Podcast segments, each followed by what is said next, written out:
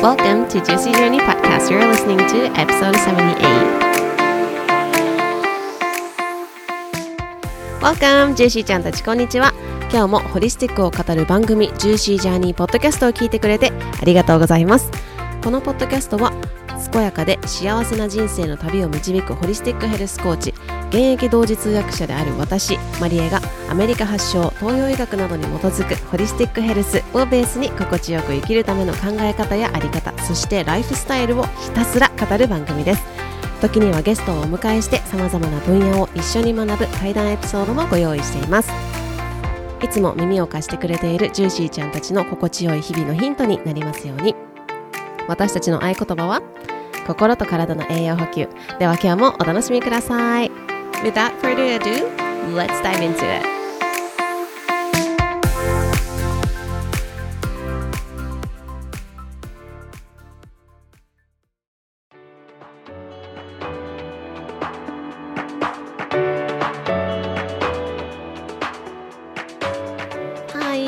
You so much for tuning in. 皆さん、こんにちは。今日も聞いてくれて本当にありがとうございます。えこちらのポッドキャストは毎週水曜日と土曜日に配信をしていますので、ぜひぜひ水曜日土曜日にチェックしてみてください。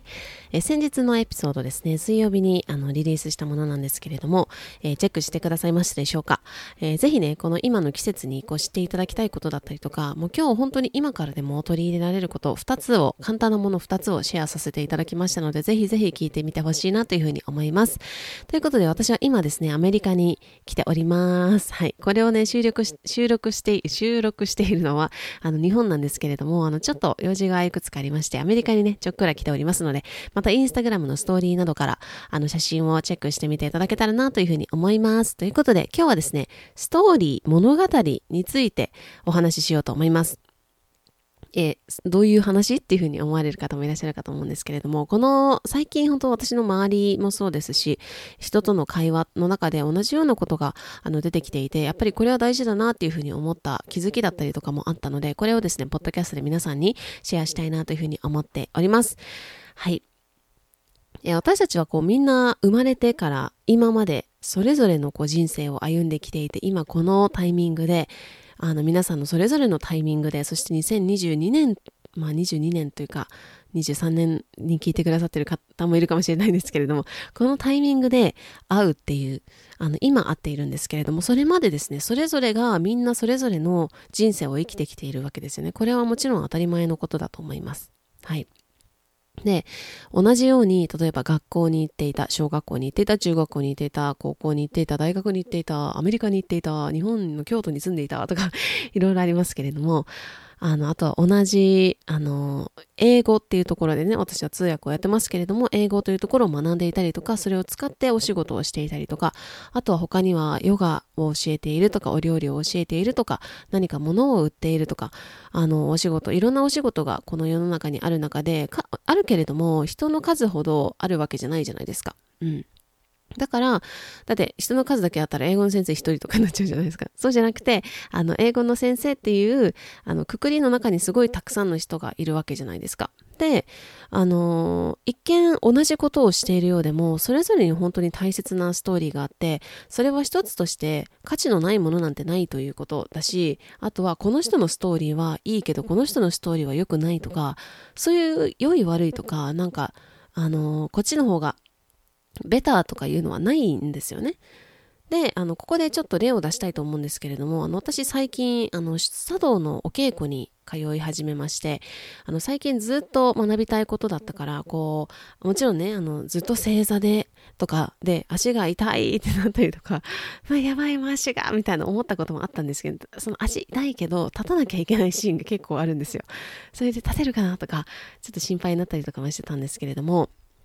それはさておき、本当に今までずっと学んできたかったことだったので、あの、すごい嬉しいなっていうふうに思うのと、やっぱり体験してみて、実際に私が行って体験をしてみて、学ぶべきは日本の古き良き心だなというふうに思っているんですよね。で、あの、私は6年間ほどあの、海外生活をして、1年間はですね、高校の時、そして5年間は、あの、アメリカですね、あの、住んでたんですけれども、一時はね、海外の方がいいとか、あの、アメリカの方がいいなとか、どこどこの方がいいなとかって思ったことも正直あるんですけれども、こうして、あの、日本に一回アメリカというか海外に出て、そしてまた日本に帰ってきて、で、長期滞在をすることができている今、だからこそなんですけれども、あのー、あとはですね、日本語っていうのを私教えてたっていう、ここで言ったことあるかわからないんですけども、私あの大学でですね、その大学生に、えっと、現地の大学生にですね、第二言語で取るじゃないですか、あの、日本でも。で、その一つの言語が日本語だったんですけれども、その日本語を担当していたりとか、あとはそれで、あの、日本語を教えるのももちろん、えっと、なんか、課外活動みたいなので、日本文化を伝えるだったりとか、日本クラブみたいなのを作っていたこともあるんですけれどもね。で、あの、そこで、まあ、改めて自分って本当に日本、日本人っていうだけで日本のこと全然知らないなとか日本語のことも全然知らないなっていうふうに思ったりとかもしたんですけれどもあの大きくねホリスティックにこう見てみるとあのいろんな問題今いろんな社会的な問題っていろいろありますけれどもそれってあのヒントは日本の古き良き心私たちがもうすでに知っていることにあるというふうに私は思っているんですよね。なので、あの、今日本の、あの、ことだったりとか、日本にいられるからこその学びっていうのをですね、あの、自分が足を運んでそこで学ぶっていうのをやってみてるんですけれども、っていうね、ちょっとすいません、話を脱線めっちゃしたんですけど、あの、ストーリーがあるという話のね、例に戻りたいと思います。はい。で、あの、茶道の、あの、お稽古に行った時に、あの、茶道の先生がですね、こんなストーリーをシェアしてくださいました。あの、茶道をされてる方は、あの、わかるかと思うんですけれども、あの、水差しというものがあるんですね。で、お水が入っているんですけれども、そこに、それを、あの、また、お釜があるんですけど、その中に継ぎ足したりとか、そういうのでお水使うんですけれども、その水差しというのがあるんですけれども、その時にですね、出されていたのは、信楽焼のものでした。で、蓋が金継ぎされていたんですね。で、結構、あの、蓋が、あの、大きく、大きなピースで割れていて、で、一部部分的にない、ピースがないところがあって、そこは金ですごい綺麗に埋められていたんですけれども、その水差しはですね、あの、先代の方が、あの、とっても気に入って大切にされていたものだそうです。で、でもそれをですね、その当時、その先生が、あの、幼い頃にですね、お手伝いの方が来られていて、その方が終わってしまったそうなんですね。でなんかどうしようというふうになんか泣いて、で、そこで、あの、おじいさんが、漆とかをやっていた方で結構詳しかったらしいんですけど器とかに。でそのおじいさんが、あの、大丈夫だよ、その泣きわめいている、その、あの、お手伝いさんに、あの、大丈夫だよっていうふうに声をかけているシーンを今でも覚えてますというふうに、あの、おっしゃってました。で、いつもその水差しを見るたびに、あの、で、そのおじいさんがね、あの、繋いであげた、あの、その金継ぎをされたそうです。で、あの、いつもね、その水差しを見るたびに、その一連の出来事だったりとか、そそこに関わったみんなの姿が、だったり顔が思い浮かぶんですというふうにあのおっしゃっていて、で、あの、割られた、蓋を割られた方は、もうすでにご高齢になられているという方、あの、らしいんですけれども、あの、たまに、あの、顔を、あの、見せてくれて、で、あの、あ、これ私はあったんだよな、っていう話をいつ、いつでも、こう、一年に一回ぐらいするんですよ、というふうにおっしゃってました。で、あの、茶器っていうのは、傷つけられたとしても、そこにはストーリーが生まれる。だから、今、物に本当に溢れた時代、物もそうだし、情報もそうだし、いろんなものに、が、いろんなところで簡単に手に入ってしまう時代だけれども、こうして大切に愛を注いでそばに置けるものを選んでいきたいですね、というふうにお話ししてくださったんですよ。ね、もうそこに私も大共感だったんですけれども、あの、物理的なものって傷が入ったりとか、例えば黄ばんだりとか割れたりとか、あの、物理的なものは私たちの体もそうですけれども、永遠ではないからこそ形を変えていくものだなというふうに思っています。で、その形が変わるとき、そしてその手に渡るとき、誰かの手に渡るとき、その時にストーリーが必ず、必ず生まれるんだなというふうに思っています。で、あの、この例は、もの、今のね、あの、お茶の先生のあの、水差しというお話、水差しのお話だったんですけれども、あの、私たちの、私たち自身も同じだなというふうに思います。心が傷つくことがあれば、あの、体が傷つくこともあるかもしれないんですよね。で、傷を負ったっていう過去はなんかこう辛かったりとか思い出したくなかったりっていうこともあるかもしれませんよね。で、あの、今、こう、インナーチャイルドっていう言葉もあるように、みんな過去は、あの、そんな過去はですね、みんなが持っているというか、そのインナーチャイルドで、こう、あの、自分の中でこう、癒されてない、こう、自分がいるとかっていうのは、みんな多分持っているんじゃないかなっていうふうに思うんですよね。だけど、それってこう、傷で、こう、痛いばかりではなく、あの、傷でも産んでるというか、治りきってないっていうばかりではなく、こうあなたにしかない唯一無二のストーリーがそこで生まれているんじゃないかなというふうに私は、あの、思っています。で、あの、私自身も一度、あの、潰瘍性大腸炎という難病というところをですね、患って、今はもう本当に元気で、ホリスティックのおかげで元気なんですけれども、それでも食事に気をつけたりとか、普段のコンディションを確認したりというか、あの、観察したりというか、あの、それが今、私がみんなに伝えたいホリスティックの暮らし方だったりとか、自分の心と体を大切にする、ああとは、そしてなんかこう自分が今まで感じたことのない心とか体の心地よさとか、なんか、ふとした瞬間に自分で自分の人生を歩め、歩めて本当に良かったなっていうふうに思える。んですよね。その病気があったからこそ、その傷があるからこそだと思います。で、なんかそんな日々のね、こう小さい愛だったりとか、あのいろんなことをこう、なんだろう、人生において、人間関係において、本当にいろんなことを教えてくれた、あの、傷だ、傷だなというふうに私は思っています。だから、その、もちろんね、あの、病気になったんだっていう話をしたら、なんか、大変だったねとか、もちろん大変だったし、それを言ってくださることはすごい、あの、ありがたいんですけど、でもなんか、あの、病気にならない方が一番いいよねっていう風に、あの、結局話がまとまってしまうことがあるんですけど、だけど、この傷があるからこそ、こう、今の私だし、今の自分だし、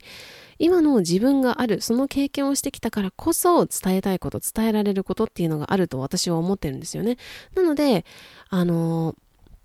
そんな風に一つ一つには、こう、一つ一つの小さな傷だとしても、どんなものだったとしても、シミ、例えばシミだったとしても、あのメッセージがあってストーリーがあるんですよ。だからこそなんかこう何かを直そうとか、あの傷が見え、見栄えが悪いからそれをどうにか隠そうとか、もちろんそれはその傷っていうのは表に見えてるものでも見えてないものでもそうですよね。その体、自分の体の体型だったりとかもそうだろうし、なんだろう。いろんなところ、その傷、自分が傷だというふうに思っているもの、うん。に、そういうところに目が、目が行く時期っていうのもあると思うんですよね。その人生のタイミングだったりとか、他のそのいろんな出来事によってそういうタイミングもあるかもしれないんですけれども、その傷は、あなただけのたった一つのストーリーであって、唯一無二で本当にとってもとっても価値のある物語なんですよっていうのを、こういつもね、リマインドしてあげてほしいなっていうふうに思います。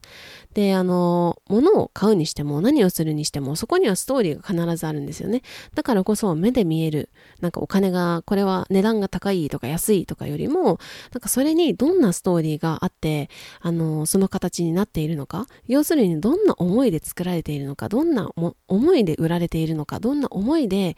あの、これが、これを広めたいっていうふうに思っているのかっていうところだったりとか、うん、を大切にしたいなっていうふうに思いますし、なんか、これから、その、それに自分がどんなストーリーを作っていきたいかっていうのも大切にしたいなというふうに、今回ね、そのお茶の先生のお話から、あの、改めてこう思ったことなんですよね。なのでそれを皆さんにシェアしたいなというふうに思いました。なのでこのエピソードを聞あの聞いてる時に、もしかしたら、あの、なんか自分のここが嫌だなとか、自分がもっとこうだったらいいのになとか、あとはなんか、あの、自分にはこの傷があって、それは誰かに傷つけられてとかっていうふうに思うこともあるかもしれないんですけど、だけどそれがあるからこそ、あの唯一無二のあのストーリーが出来上がるんですよね。その傷があるからこそ伝えられることだったりとか、その傷があるからこそ歩める人生っていうのって絶対にあると思うんですよね。なので、それは、あの、見栄えが悪いものでもなく、本当に唯一無二でとっても価値のあるものなんだよっていうのをね、あの、このエピソードで皆さんにお伝えしたいメッセージだなっていうふうに思って今撮っています。で、あの、夜にですね、お稽古に行ってまして、あの何杯かお茶、お抹茶をいただくんですよね。で、そしたらもう寝れない事件がもう起きまして、昨日の夜、寝れないみたいなことがありましてですね、あの、カフェインが、あの、私結構感じやすい体質で、あの、コーヒーとかあんまりダメなんですよ。で、あの、一応抹茶っていうのはね、テアニンっていうリラックス効果がある成分が入っているので、もちろんね、カフェインは強いんですけれども、結構眠れるというか、リラックスして、こう眠れるっていう方も多いんですけど、ちょっと私には多かったみたいですね。ということで、こんな感じでですね、これから日本の心、茶道のお稽古での学びも、ここでシェアしていきたいなというふうに思っていますので、ぜひ皆さん聞いていただけたら嬉しいです。なんかこう私が最近こう中国茶だったりとか、あの日本茶とかお抹茶とかいろいろあのインスタグラムだったりとか私のあのクライアントさんたちにシェアしていて、あの実際に茶道のあの体験に行ってきただったりとか、お茶にすごい興味を持ってくださってる方だったりとかもいるっていうことで、インスタの DM もいただいていて、なんかすごい嬉しいです。皆さんもぜひなんか気づきとか、あの、やられていることとかあれば、ぜひぜひ、あの、シェアしていただけると嬉しいなというふうに思います。ということで、今日は少し短めですけれども、こういうね、たまにはサクッと聞けるエピソードもね、出したいなというふうに思ってます。いつも喋りすぎてしまいますのでね。なので、今日はこの辺でおしまいにしたいと思います。えっ、ー、と、もしかしたら来週のエピソードはお休みになるかもしれないんですけれども、まだわかりませんので、皆さんまたインスタグラムもしくはこちらでチェックしていただけたら嬉しいです。ということで、今日も今週週末も素敵な一日をお過ごしください。I hope you're having a juicy day and I will see you next time. Bye! Thank you so much for listening to the end. 最後まで聞いてくださり本当にありがとうございます。日々の心と体の栄養補給のヒントになればとっても嬉しいです。ぜひお友達とシェアしていただいたり、星マークポチ、番組のレビューを残していただけるととっても嬉しいです。I hope you really enjoyed the episode. Alright, thank you so much again for listening. I hope you're having a juicy day. I'll see you next time. Bye.